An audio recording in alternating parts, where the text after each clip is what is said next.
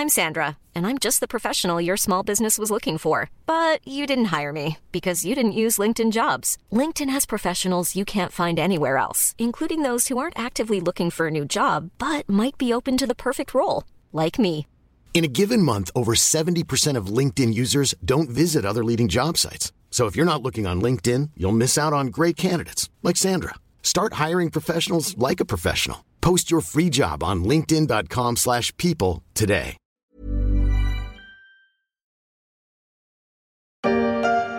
Bien. Mais dans ces régions, la tragédie ne plaît pas. Encore faut-il au moins essayer d'en jouer. Et j'ai essayé, souvent. Et j'ai reçu des pommes cuites. Alors je me suis lancé. Je n'ai jamais reçu de pommes cuites, moi.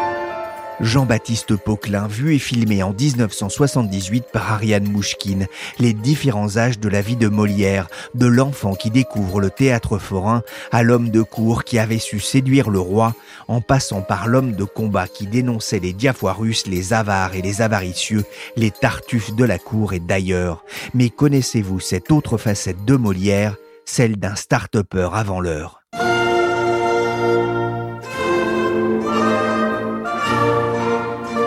Je suis Pierrick Fay, vous écoutez La Story, le podcast d'actualité des échos, et aujourd'hui, on va s'intéresser en deux actes qui se suivent à l'homme d'affaires plutôt qu'à l'homme de théâtre, même si les deux sont intimement liés.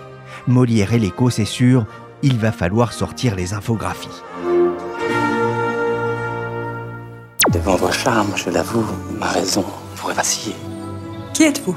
Jean-Baptiste Poquelin, dit Molière, acteur. Votre texte a réveillé en moi des émotions à jamais. De Mouchkine à Laurent Tirard, les cinéastes se sont intéressés à l'homme derrière l'acteur, le metteur en scène et l'écrivain. Le Molière de Tirard avec Romain Duris se déroule en 1644. Molière n'a encore que 22 ans, il est ruiné et poursuivi par la confrérie des huissiers et les créanciers impatients. Vous pensiez tout savoir sur Molière, sur son œuvre, sur ses personnages, sur ses relations avec le roi et sur sa mort sur scène.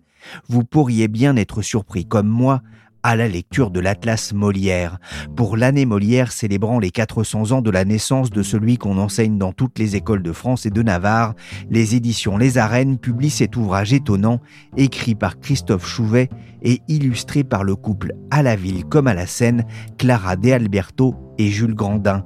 Aux échos, on connaît bien Jules, c'est le patron des infographistes des échos. Il a publié sur Twitter quelques illustrations de l'Atlas Molière. Je lui ai demandé de monter d'un étage du 10G le siège des échos pour venir me raconter l'incroyable histoire d'un homme de son temps, Jean-Baptiste Poquelin, alias Molière, alias le start-upper de Louis XIV. Bonjour Jules. Bonjour Pierrick. Ça me fait plaisir de vous avoir dans le studio de la story. C'est pas la première fois que les auditeurs du podcast des échos vous entendent. Alors vous n'êtes pas venu seul. On va entendre dans quelques instants Christophe Chouvet avec qui vous avez collaboré. Avec Willy et Michel, on a voituré les commodités de la, conversation. On est prêt Alors d'abord Jules, racontez-nous comment est venue l'idée d'un atlas Molière. En fait, c'est une idée euh, que j'ai pas eue tout seul et que j'ai eue avec euh, une infographiste de génie qui s'appelle Clara de Alberto et avec qui en fait on s'attache à travailler euh, autour de l'infographie et de la cartographie sur des sujets qui sont habituellement pas traités euh, avec ce vecteur en fait. Donc ça concerne pas mal de disciplines, pourquoi pas la musique, pourquoi pas le cinéma, mais ça faisait longtemps qu'on avait envie de faire quelque chose sur la littérature d'un peu conséquent. On avait déjà fait, euh, par exemple, un travail sur les liaisons dangereuses qu'on avait publié juste euh, sur nos comptes sur le web. Et là, euh, on s'est un petit peu renseigné. On a vu qu'il y avait l'anniversaire des 400 ans du baptême de Molière qui se rapprochait. Et du coup, on s'est dit que c'était une occasion en or. Okay, um, today we're going to be talking about PowerPoint. PowerPoint, PowerPoint, PowerPoint. Ah, Les chiffres, euh, les bars, les camemberts, on aime bien ça aux échos, c'est normal, mais euh, cette idée de raconter euh, Molière en infographie, c'est un peu fou. Bah, l'idée, c'était justement de montrer que ça peut surprendre, mais en fait, c'est pas si fou que ça. Déjà parce qu'il existe une masse de données sur Molière, sur son temps et sur le théâtre à l'époque, qui est vraiment très importante. Et ça, c'est grâce à Christophe qu'on a pu la trouver. Mais surtout, nous, ce qu'on veut montrer, c'est que l'infographie et la cartographie, elles permettent une forme d'immédiateté dans la compréhension. Ça permet aux gens de saisir des concepts très très rapidement. Souvent, des infographies, c'est quelque chose qui a plusieurs niveaux de lecture. On a une première lecture immédiate, et puis après, plus on se plonge dedans, plus on va rentrer dans les tréfonds de l'infographie et commencer à comprendre plein de choses nouvelles. Et en fait, même si on a l'habitude de traiter, euh, pourquoi pas, des problématiques internationales, des problématiques économiques avec ça, très souvent, la culture, c'est pas quelque chose qu'on a l'habitude de traiter comme ça. Et pourtant, ça s'y prête très bien. Christophe Chouvet, vous êtes assistant professeur de français à l'université de Yale, c'est aux États-Unis. Vous êtes le directeur scientifique de cet atlas. Pourquoi cette passion pour Molière? Alors bien sûr, il y a la passion euh, du théâtre, etc. Mais moi, ce qui me passionne surtout avec Molière, c'est ce qu'il représente et ce qu'il nous dit au fond des histoires qu'on se raconte sur le passé. C'est-à-dire qu'on a ce Molière officiel qui est euh, ce Molière un peu saltimbanque, euh, Molière du peuple, Molière aussi qui corrige les mœurs, etc. En réalité, pour ses contemporains, c'est pas du tout ça. C'est tout autre chose. C'est quelqu'un qui sait saisir l'occasion. C'est un virtuose de l'occasion, des médias, etc. De la mode. Et puis, à partir de Molière, on peut raconter la même chose sur le XVIIe siècle. Cette image très euh, la cour, euh, un monde d'anciens, un monde extrêmement euh, codifié, normé, etc. Et en réalité, le XVIIe siècle, c'est aussi l'avènement de l'entrepreneuriat en France. C'est un monde qui change, c'est un rapport à l'économie, à l'argent qui change. C'est pas pour rien que Molière écrit une pièce sur l'avare. Hein. Il y a quelque chose, il y a un rapport à l'argent qui devient à la fois anxieux, mais c'est parce que l'argent est, est, central. Alors qu'est-ce qu'on fait quand on raconte ces histoires? Et qu'est-ce qu'on fait quand on choisit de raconter l'histoire de Molière saltimbanque plutôt que de Molière entrepreneur de spectacle? On fait des choix qui ont euh, des conséquences importantes pour la suite, parce que ça légitime une certaine vision de l'artiste, ça légitime une certaine vision du théâtre, une certaine vision de l'art aussi, et du passé. Et on voit très bien euh, en pleine campagne électorale aujourd'hui à quel point le passé peut être constamment réutilisé.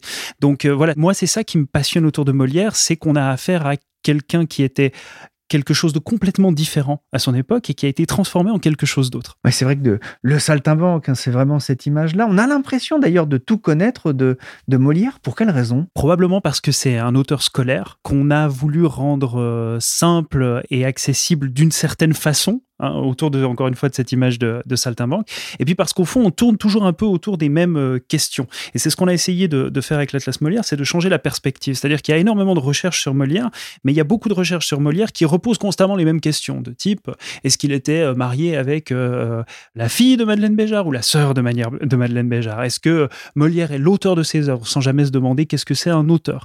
Encore une fois, on imagine Molière à la cour et on va étudier les détails de ce Molière à la cour. Mais en réalité, et c'est ça tout ce qu'on ne sait pas, euh, me semble-t-il, sur Molière, c'est justement cet autre monde, ce XVIIe siècle qu'on ne raconte pas, cette époque de Versailles qu'on ne raconte pas, ou en tout cas beaucoup plus rarement, et puis ce théâtre qui n'est pas un théâtre de tréteaux de bois, mais un théâtre d'entrepreneurs, un théâtre de mode. Et à ce moment-là, dès le moment où on sort le théâtre du théâtre, quelque part, eh bien, il y a tout à coup un Molière qu'on ne connaît pas, à côté de celui qu'on croyait connaître. c'est vrai que ce sont quasiment des entreprises. Vous le racontez très bien, hein, d'ailleurs, dans ce livre. Hein. Euh, ces entreprises théâtrales, les coûts qu'il peut y avoir. Il y a pas mal d'idées de, reçues, vous le disiez. Aujourd'hui, on dirait des, rumeurs, voire des fake news euh, sur sa fortune, sa santé ou, sur les accusations de plagiat. J'aime beaucoup ce que vous dites euh, quand vous utilisez le terme fake news parce que cette accusation de Molière n'aurait pas écrit ses œuvres, elle fonctionne exactement comme n'importe quelle autre théorie du complot.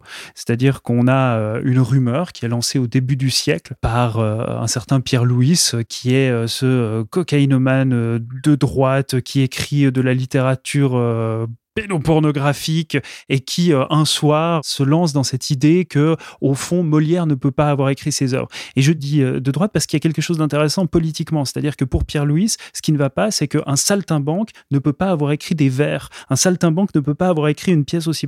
Et ça ne part que de ça. Et à partir de là, bah, il y a cette idée qu'on sait euh, très fausse, qu'il n'y a pas de fumée sans feu. Donc dès le moment où la rumeur est lancée, bah, elle tourne, elle tourne, elle revient, elle revient. Et puis bon, c'est toujours la même chose, c'est le biais de confirmation. Quand on essaye de prouver quelque chose, on arrive toujours à le prouver. Et il a fallu euh, des recherches plus sérieuses pour montrer que non, même les soi-disant preuves amenées n'en sont pas. Donc ça fonctionne vraiment comme une théorie du complot et ça se défait aussi vraiment comme une théorie du complot. C'est intéressant ça parce que euh, Jules, il est né quand même il y a, il y a 400 ans, hein, ce qui ne rajeunit pas. Comment avoir des infos euh, sur lui, sur son parcours, sur sa vie? Où les trouver? Ben, C'est ça que nous, on a trouvé passionnant euh, en travaillant avec Christophe euh, et Clara. C'était déjà, en fait, la profusion d'informations qu'il y avait. Parce que c'est vrai que quand on se dit l'époque de Molière, le XVIIe siècle, on se dit, bah, ça va être compliqué de trouver des chiffres, ça va être compliqué de trouver des informations. Et en fait, c'est pas du tout le cas. Je pense par exemple à une de nos sources principales pour ce livre, c'est le registre Lagrange. Et Lagrange est un des acteurs de la troupe de Molière. Et en fait, cet acteur tient un registre de comptes pendant une bonne trentaine d'années, il me semble. Il va noter tous les soirs de représentation et il va noter la, recette du soir de représentation et combien ça a rapporté ensuite à chaque acteur. Et en fait, ce registre Lagrange, pour nous, c'est une mine d'informations exceptionnelle parce qu'on sait quelle pièce a été jouée, quel soir et combien ça a rapporté. Donc ça nous permet de faire des graphiques sur euh, bah, quelles sont les pièces qui ont, on va dire, le plus cartonné, quelles sont les pièces qui ont été au contraire des bides? Et donc on a beaucoup d'informations euh, déjà statistiques. Puis on a en plus de l'information que je voudrais qualifier de qualitative, c'est-à-dire pas forcément chiffrées, mais qui sont euh, des lettres, euh, des gazettes, des magazines, des journaux, euh, et que Christophe nous a, nous a permis euh, d'exploiter. Jules, vous avez travaillé avec Clara de Alberto. Comment est-ce qu'on illustre la vie d'un personnage historique comme Molière? Bah, Ce qui est intéressant, c'est déjà de ne pas s'arrêter à illustrer uniquement la vie du personnage historique. C'est aussi ce qu'on s'est dit avec Christophe quand on a créé cet atlas, c'est qu'il fallait absolument remettre Molière dans son contexte. Parce que le contexte du XVIIe siècle, en France et à Paris, c'est une période extrêmement foisonnante où il se passe beaucoup de choses, où il y a beaucoup d'innovations. En fait, c'est presque aussi euh, le moment où est inventé euh, le théâtre tel qu'on se représente maintenant, c'est-à-dire avec euh, des salles, des acteurs professionnels, des affiches, des programmes, un billet qu'on paye et pour lequel on va assister au spectacle. Donc, on a essayé de ne pas faire un portrait en data de Molière. On l'a fait un petit peu, parce que c'est quand même le sujet du livre, mais on a fait aussi de son œuvre à lui et de son époque. Et c'est vraiment ça qu'on a essayé de faire. Ça a été un travail de, de forçat, hein, si j'ai bien compris. Honnêtement, ça a été, oui, plutôt un travail de forçat hein, qui a occupé à la fois nos nuits et nos week-ends et tout notre temps libre, qu'on a d'ailleurs euh, effectué euh, de part et d'autre de l'océan Atlantique, puisque Christophe, euh, lui, a été aux États-Unis pendant tout le temps. Et donc, c'est un travail qu'on a réalisé entièrement en distanciel, comme on dit de nos jours. Et oui, qui a demandé vraiment beaucoup, beaucoup de temps. Après, le décalage horaire jouait pour nous, puisque du coup, euh, ça nous permettait de travailler quasiment 24 heures sur 24. Ce qui est intéressant hein, dans, l'Atlas Molière, vous, l'avez évoqué, hein, c'est que vous racontez une histoire différente du mythe du roman national sur Molière. Il y a d'ailleurs une infographie euh, très drôle dessus. Vous montrez une autre facette, celle d'un entrepreneur. Oui, c'est une des facettes qui nous semble les plus intéressantes. Alors, entrepreneur, qu'est-ce qu'on entend par là? Bon, c'est quelqu'un qui d'abord travaille dans sa troupe comme un entrepreneur, hein, parce que, euh, voilà, une, troupe, c'est une société, ça se gère. Mais c'est aussi quelqu'un qui entreprend, c'est-à-dire qui tente des choses. Euh, c'est pas du tout l'auteur qui est à sa table, qui prend une feuille blanche et qui, euh, indépendamment de toute réalité matérielle, se dit tiens, je vais écrire aujourd'hui une pièce sur le misanthrope parce que le misanthrope m'intéresse. C'est pas du tout ça qui se passe. C'est vraiment, on capte la tendance on capte le moment, on arrive avec un concept, on se dit tiens, je vais faire une pièce où, pour reprendre l'exemple du misanthrope, où je vais mettre en scène différents euh, types sociaux euh, qui sont ceux qui euh, ont fait le succès de mes pièces jusqu'à maintenant. Donc je capitalise en tant que Molière sur, sur ce qui a déjà marché et j'en fais un, all-star ou, un peu comme peut-être comme Marvel fait quand Marvel met plusieurs de ses héros ensemble. Hein. Il y a vraiment quelque chose de cet ordre-là. Donc il y a ce côté-là dans l'entrepreneur. Donc il y a la prise de risque, il y a le concept et puis il y a le savoir-faire médiatique publicitaire, hein, qui est vraiment un des aspects du XVIIe siècle qui a été très insuffisamment raconté, en tout cas au, grand public. L'explosion médiatique du XVIIe siècle, alors ça veut dire quoi? Ça veut dire euh, des journaux euh, hebdomadaires, mais ça veut dire aussi l'utilisation du livre comme un médium. C'est-à-dire que le livre, c'est pas seulement le dépositaire de la grande œuvre littéraire, c'est aussi un espace qu'on utilise dans les livres à la mode. Vous avez des inserts publicitaires, vous avez des préfaces qui s'assurent de faire la promotion de, quelque chose d'autre. Ça, c'est des choses que Molière mieux que quiconque, comprend et utilise comme personne d'autre. Il investit beaucoup plus en tant qu'entrepreneur dans la presse que les autres troupes. Il jouit d'une couverture supérieure, ça c'est super important. Mais il se rend compte aussi que, ben voilà, au fil de ces euh, parutions, de ces livres qui paraissent de cet emballement médiatique, il y a un coup à jouer pour distinguer son théâtre de celui de ses concurrents. Et ça, pour ses contemporains, encore une fois, c'est quelque chose de très clair. C'est quelque chose qui est dit et qu'ensuite l'histoire littéraire a mis de côté par choix parce qu'il ne faut surtout pas raconter un Molière intéressé entrepreneur, il faut raconter un Molière redresseur des mœurs, redresseur des torts, parce qu'il n'y a que ça qui est profond et qui vaut la peine. Aujourd'hui, euh, ça va faire hurler les, historiens si je dis ça, mais il aurait pu être auteur de sitcom Il aurait très bien pu être auteur de sitcom. En tout cas, il aurait eu bien du travail avec euh, l'actualité, il aurait eu de quoi faire euh, un tas de pièces. Mais par ailleurs, vous, vous mentionnez les sitcoms au passage. Voilà, le XVIIe siècle connaît par exemple la publication de ces romans longs, qui sont des véritables best-sellers, qui fonctionnent par partie, dont la publication est échelonnée sur plusieurs années. Et là encore, on a des lettres des contemporains qui disent leur impatience de voir la prochaine partie disparaître avec des effets de cliffhanger pour attirer l'attention. Donc là encore, on est dans un monde qui fonctionne quand même, qui est au seuil de notre modernité et qui pose les bases, comme disait Jules, de ce qui va être notre société du spectacle et du divertissement moderne. Ça me paraît être vraiment quelque chose d'intéressant à raconter par rapport à Molière, au moins aussi intéressant que la profondeur philosophique de ses pièces. Dans la maison de mon père, qui est tapissier du roi, on coud en sa faire, car l'ouvrage ne manque pas. Molière, chanté par Chantal Goya dans le spectacle La planète merveilleuse, c'était en 1982. Qui aurait cru 400 ans plus tard qu'on parlerait encore de Jean-Baptiste Poquelin, alias Molière Il est né le 15 janvier 1622, à l'époque de Louis XIII et du cardinal de Richelieu, à Paris, rue Saint-Honoré, dans une maison surnommée le Pavillon des Singes, qui inclut une écurie et un puits dans la cour.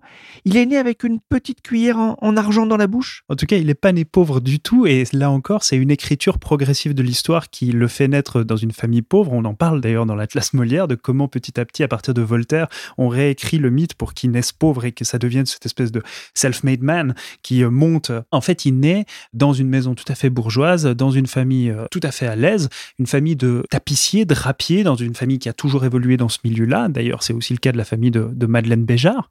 Et en réalité, euh, son père est donc euh, euh, valet de chambre tapissier du roi, ce qui signifie, ben voilà, c'est une charge subalterne à la cour qui est reconnue, qui permet de fréquenter la bonne société et qui n'a rien à voir avec une sorte de petit marchand de tapis. C'est pas du tout ça. Hein. C'est vraiment on accompagne le roi et on se charge notamment de la décoration des appartements. Donc il naît effectivement dans un milieu tout à fait aisé. Il aurait dû d'ailleurs devenir tapissier. Il aurait pu, mais ce qui est intéressant, c'est que au moment où Molière naît, c'est le moment où le statut d'acteur-actrice euh, se transforme en France. Alors, c'est une question compliquée parce que euh, l'Église a un rapport très compliqué avec le théâtre, difficile avec le théâtre, mais euh, Louis XIII lui-même transforme le statut des comédiens par un édit qui stipule que les comédiens désormais ne sont plus une profession infamante. Et cet édit, il est très important parce que ce que ça veut dire, c'est que la carrière de comédien n'est plus tout à coup une carrière justement infâme, une carrière des marges. Et ça, il y a une explication là pour comprendre la, vocation de, Molière. Pourquoi Molière choisit non pas d'être tapissier, mais, d'être acteur, c'est-à-dire que ça devient possible. C'est pas un choix facile, il s'agit pas de dire ça, mais ça devient beaucoup plus possible. Il vit à une époque où on commence à voir des acteurs et actrices stars, euh, vraiment c'est le début du star system là aussi, qui évoluent dans la proximité des grands, qui sont euh, soutenus par des grandes figures, jusqu'au cardinal de Richelieu lui-même. Et donc ça apparaît pour Molière non pas comme un choix euh, complètement fou, mais comme une sorte de choix de carrière plus risqué, mais un choix de carrière tout à fait valable. Un saltimbanque Voilà ce que tu es. Un saltimbanque un, un jongleur. Un marionnettiste. Oui, oui, oui, Un parasite.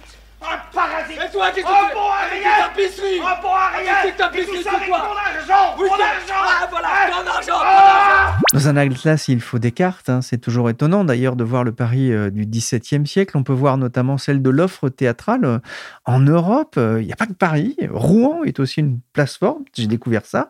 Donc à 21 ans, Molière renonce à cette charge de tapissier valet de chambre. C'est une belle situation. Il se lance dans le théâtre et il va bénéficier d'une aide précieuse. On parlait de, Molière entrepreneur, on va parler ici d'une VC, une venture capitaliste qui va l'aider à monter sa première entreprise. Elle a pour nom Madeleine Béjart. Ouais, Madeleine Béjart, qui est euh, là aussi la, grande oubliée de l'histoire, hein, puisque euh, euh, l'illustre théâtre, la première entreprise de, de Molière, c'est pas du tout Molière. Déjà, il s'appelle pas Molière à l'époque, il s'appelle Jean-Baptiste Poquelin.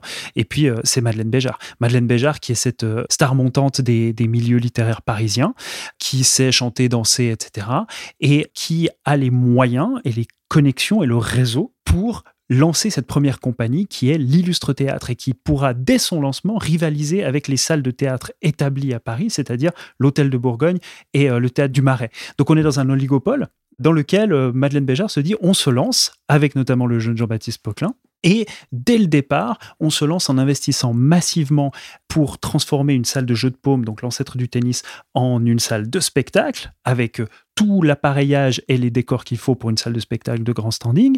On engage des auteurs vedettes, on leur achète des exclusivités, ça coûte aussi très cher. On engage des musiciens et des danseurs. Tout ça, c'est pas du tout l'idée d'une petite troupe d'amateurs qui se lance et qui disent tiens, on va faire du théâtre. C'est vraiment le signe d'une entreprise mûrement réfléchie qui se lance et qui, dès le départ, veut rivaliser avec les euh, troupes concurrentes. Si je peux me permettre de rajouter quelque chose à ce que vient de dire Christophe, il y a un truc qui nous a énormément intéressé avec Clara quand on a fait cette infographie sur comment on transforme une salle de jeu de paume en salle de théâtre, c'est le fait que l'illustre théâtre fait le choix de paver le devant de la salle de jeu de paume pour que les, spectateurs puissent arriver dans la salle sans avoir leurs bottes toutes boueuses. Et du coup, ce qu'on se dit, c'est qu'ils ont vraiment essayé de réfléchir à tout. Et ça va aussi jusqu'à des choses qui peuvent sembler anecdotiques. Et même sur le nom illustre théâtre, il y a aussi une infographie qui le montre dans le livre. C'est pas du tout un nom choisi au hasard. Le terme illustre à l'époque est un terme très usité. Ouais, cette infographie de l'Atlas Molière, hein, publiée aux arènes, d'ailleurs le coup d'œil. Hein, la transformation du jeu de paume des métayers, une salle de sport avec sa galerie couverte sur le côté en un théâtre digne de ce nom, avec des coulisses, un système de chauffage et une vraie scène, un aménagement intérieur qui coûta plus de 2400 livres, une belle somme pour l'époque. Mon pauvre argent, mon pauvre argent, mon cher ami, on m'a privé de toi, et puisque tu m'es enlevé, j'ai perdu mon support, ma consolation, ma joie. Tout est fini pour moi. Tout est fini pour aujourd'hui, mais demain, je vous propose de poursuivre ensemble cette discussion avec Jules Grandin et Christophe Chouvet, auteur avec Clara De Alberto de l'Atlas Molière, Molière, l'entrepreneur diplômé d'HEC, les hautes études en comédie. Cette émission a été réalisée par Willy Gann, chargé de production et d'édition Michel Varnet. La story est disponible sur toutes les applications de téléchargement et de streaming de podcasts. Abonnez-vous pour ne manquer aucun épisode.